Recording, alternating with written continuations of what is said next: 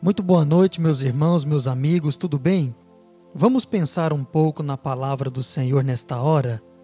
E eu quero refletir com você sobre por que obedecer a Deus. Para isso, abra e marque na sua Bíblia, no livro de Provérbios, no capítulo 3, apenas o verso 1. E diz assim a palavra de Deus: Meu filho, não se esqueça dos meus ensinos e que o seu coração guarde os meus mandamentos, porque eles aumentarão os teus dias e lhe acrescentarão anos de vida e paz. Tenho certeza que, assim como eu, você também procura viver muito e, além disso, viver também em paz.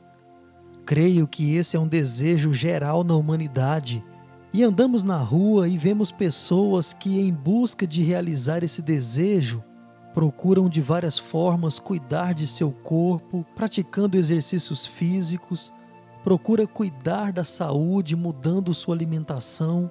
Tudo isso é muito válido e recomendável. De fato, devemos cuidar daquilo que o Senhor nos deu.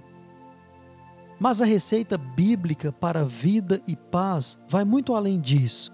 Está ligado no campo espiritual e isso vai refletir também em nosso caráter. Um sábio disse: quando dizemos sim para algo, estamos também dizendo não para alguma coisa. E essa é a mais pura verdade. Em momentos da nossa vida, dizemos sim para os nossos próprios conceitos e razões e agimos por nossa própria conta, esquecendo daquilo que já está dentro de nós como ensinamento de Deus. Quando fazemos isso, começamos, mesmo que remotamente, a provar dos prejuízos dessa escolha.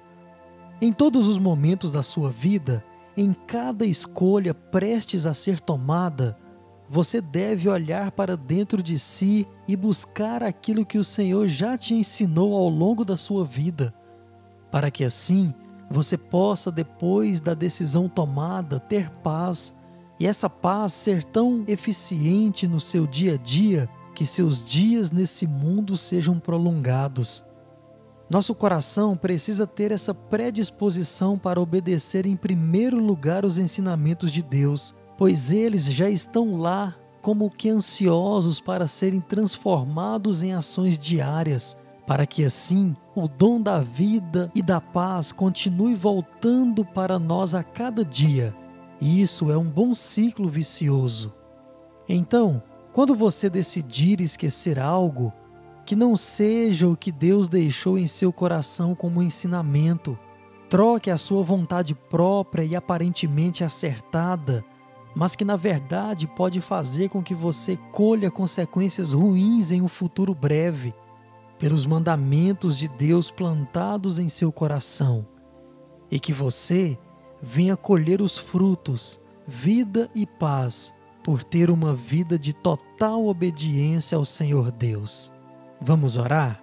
Senhor, muito obrigado pelos teus ensinamentos, obrigado por os ter colocado em meu coração. Me ajude a cada dia a usá-los nas minhas escolhas e situações diárias. Oro assim, em nome de Jesus. Amém. É como diz uma belíssima canção: Se a tempestade vem, me lembro de tudo que ensinou e posso sentir tua paz, sentir teu amor. Vamos ouvir?